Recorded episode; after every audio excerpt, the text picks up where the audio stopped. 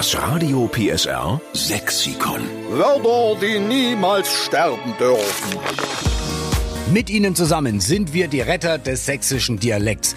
Wir sammeln mit Ihnen zusammen Ihre sächsischen Lieblingswörter in unserem Radio PSR Sexikon. Das wird immer dicker und heute hilft der Stefan aus Chemnitz. Guten Morgen. Ja, hallo, guten Morgen, Rocky. Mein sächsisches Lieblingswort ist Kutzele.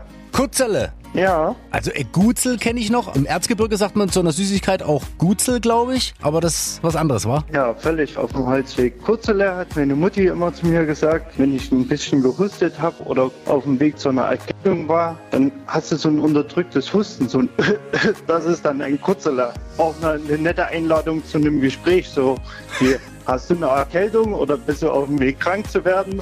Findest du das wirklich? Also wenn du, wenn du zu einem Wildfremden hingehst und mal ganz kurz das Kutzele freilässt, dann sagt er, ah, Corona.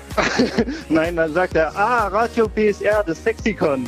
Das ist natürlich richtig.